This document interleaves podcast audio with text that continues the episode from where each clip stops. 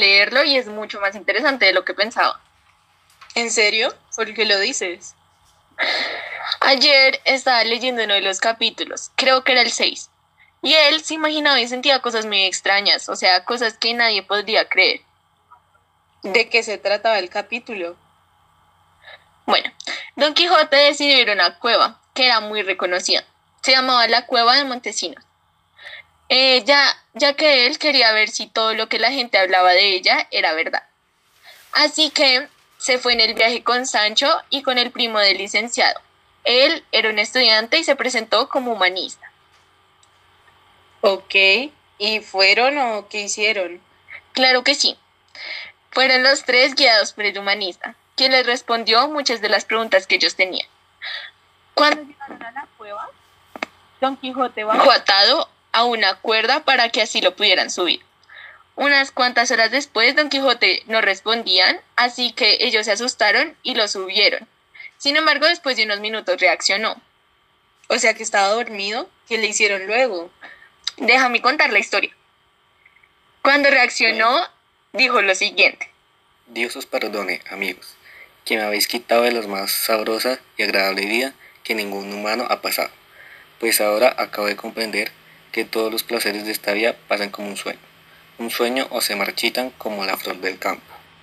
No entendí, ¿de qué está hablando? Ya voy a explicar, espéralo. Entonces les empezó a explicar que apenas cayó, trató de ir por un sendero que vio, pero, de, pero que de un momento a otro como que se quedó dormido profundamente. Y aquí viene lo más raro que de todo. Don Quijote dijo lo siguiente. Se abrieron dos puertas y salir a un venerable anciano, que vestía una capa morada que le arrastraba por el suelo, y llevaba una barba canísima que le pasaba de la cintura. Se acercó a mí, me abrazó y me dijo, Siglos hace, valeroso Don Quijote de la Mancha, que esperaba verte. Ven conmigo, que quiero mostrarte las maravillas de este alcázar, de que soy alcaide porque soy el mismo Montesinos. Don Quijote le preguntó varias cosas. Todos la halagaban por haber traído la caballería andante de regreso. Las cosas eran demasiado agradables y también habían varios personajes de libros de caballería. Él presenció como unas doncellas encantadas hacían una procesión, y la principal llevaba el corazón del famoso Durandarte. Según Don Quijote pasaron muchas cosas más, y que habían pasado varios días. Sin embargo, ellos le dijeron que solo habían pasado unas pocas horas. Cuando Don Quijote terminó de contar toda la historia, decidieron ir a buscar refugio. Así que, cuando iban de camino, un joven que arriaba una mula se les atravesó. Ellos le pidieron que se detuviera. Sin embargo, él dijo, No puedo, señor, porque estas armas se han de usar mañana. Y si queréis saber para qué, las llevo y oír maravillas. Me alejaré esta noche en la venta que está más arriba de la ermita. Adiós.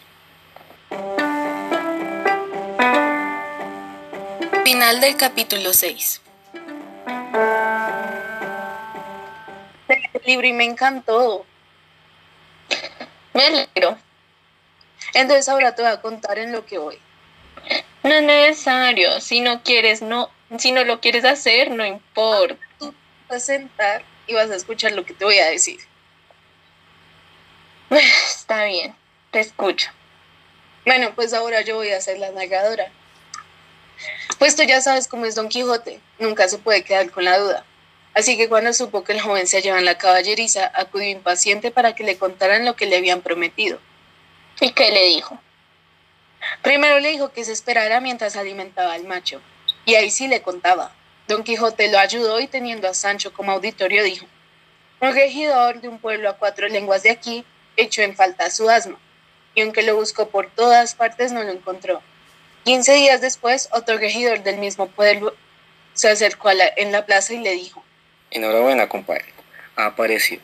Lo vi por la mañana, por el monte, sin alborar, y tan flaco que daba pena verlo. Quise traerlos, pero ya está tan montaraz que se fue huyendo. Compadre, sé cómo encontrarlo, aunque esté mérito en las entrañas de la tierra. Aparecerá. Pues vamos a tirar el monte. vos por esa parte y yo por aquella. Y vuestro arte nos tendrá que ir si es que está en el monte. Así que los dos regidores salieron a buscarlo, pero caminaron un buen trecho sin dar con él. Es una tarea excelente, compadre. Los dos regidores se separaron y sucedió que rebuznaron casi al mismo tiempo. Y engañado cada uno con el rebuzno del otro, acudieron a buscarse pensando que el jumento había aparecido. Pero no fue mi jumento, es que te buznó, compadre. No, que fui yo. Entre vos y un asno no hay diferencia en cuanto al tebuznar.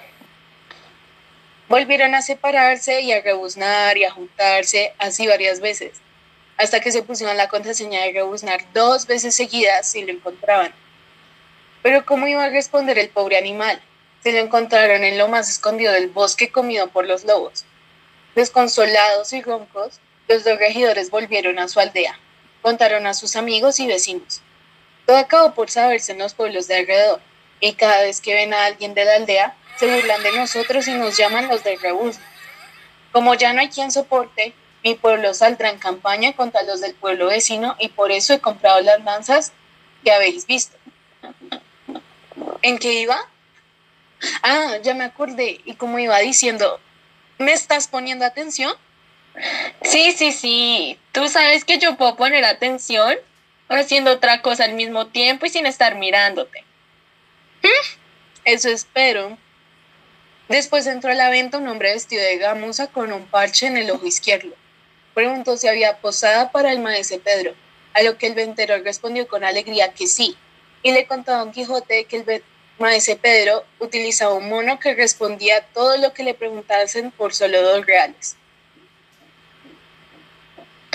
¿Qué pasó? Ah, es que tú sabes que a mí se me olvidan las cosas. ¿En dónde iba? Ibas en lo del mono adivino. Ah, sí. Entonces Don Quijote al verlo le pidió que le hiciera una predicción.